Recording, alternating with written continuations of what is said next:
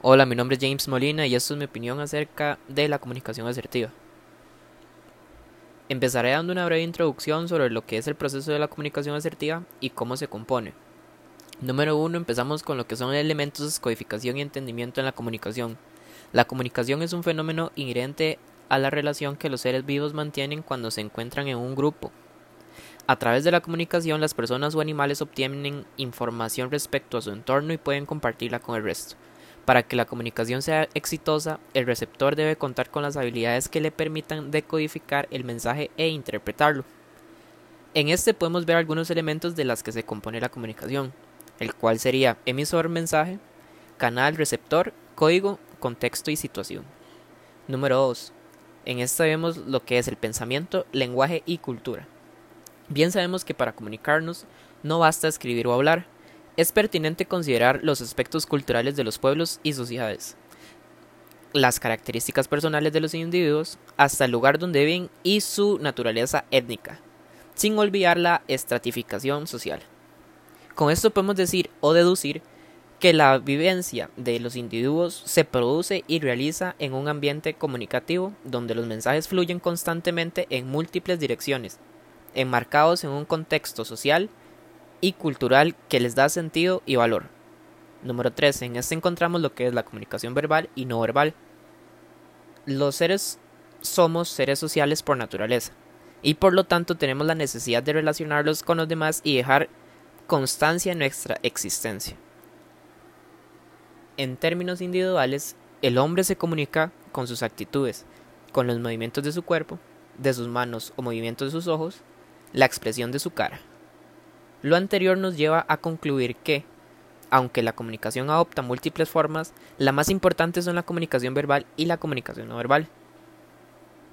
La comunicación verbal es la que puede realizarse de forma oral a través de signos orales o de forma escritas o habladas, por medio de la representación de gráfica de signos. La comunicación no verbal es el proceso de comunicación mediante el envío y recepción de mensajes sin palabras, esos mensajes se pueden ser comunicados a través de gestos, lenguaje corporal o postura, expresión facial y contacto visual. La comunicación de objetos tales como su ropa, peinados e incluso la arquitectura o símbolos de infografía, así como a través de un agregado de lo anterior, tales como la comunicación de la conducta. Número 4. Barreras de la comunicación. La comunicación es necesaria y esencial para el ser humano, y aunque es parte cotidiana de nuestras vidas, la realidad es que nos cuesta mucho trabajo comunicarnos bien. El hombre moderno está cada vez más aislado y tiene mayores problemas para entrar en un verdadero contacto con sus semejantes, en forma profunda, abierta y sincera, muchas veces porque anteponemos obstáculos que entorpecen la comunicación. Seguidamente les comentaré acerca de los estilos de la comunicación asertiva. Los estilos básicos de la comunicación asertiva se dividen en pasividad y no asertividad. Es aquel estilo de comunicación propio de personas que evitan mostrar sus sentimientos o pensamientos por temor a ofender, ser rechazados o incomprendidos. Infravaloran sus propias opiniones y necesidades, aparte que dan un valor superior a los demás. Diferencia entre agresividad y asertividad. Agresividad es el estilo de comunicación que se sitúa en un plano opuesto a la pasividad, se caracteriza por la sobrevaloración de las opiniones y sentimientos personales, obviando o incluso despreciando a los demás.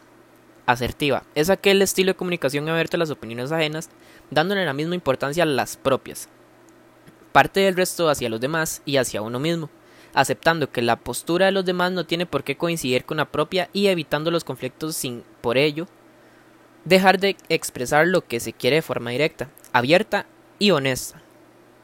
El siguiente método del cual les hablaré se llama método ganar-ganar. Básicamente se trata de que si queremos establecer relaciones duraderas, debemos negociar bajo la misma premisa ganar-ganar. Yo gano, pero el otro también gana. Es aconsejable el juego sumo cero, donde yo debo ganar todo y el otro perder. No es un partido de fútbol donde sí es necesario jugar a ganar. Aquí si el otro siente que perdió, en algún momento va a intentar tomarse la revancha prepararte para tener tiempo y esfuerzo, ya que es necesario saber muchos aspectos de lo relacionado a lo que dirás. No puedes decir cualquier cosa sin tener una secuencia lógica o por lo menos saber un poco de lo que hablas. Debes ser constante y concreto en tu conversación y deberás tener un tiempo para que todo fluya sin necesidad de alguna prisa. hacer el esfuerzo por tratar de prestar la atención a la otra persona y así generar una excelente comunicación. Prepárate antes de iniciar una negociación, negociación. Hay que planificar las acciones e informarse. ¿Quién es el contraparte y cuáles son sus necesidades? Implica averiguar qué quiere de nosotros, qué necesita, qué cosas de valor puedo aportarle y eso es nuestro capital negociador. Pensemos cuánto puede valer y si a cambio podemos obtener lo que necesitamos.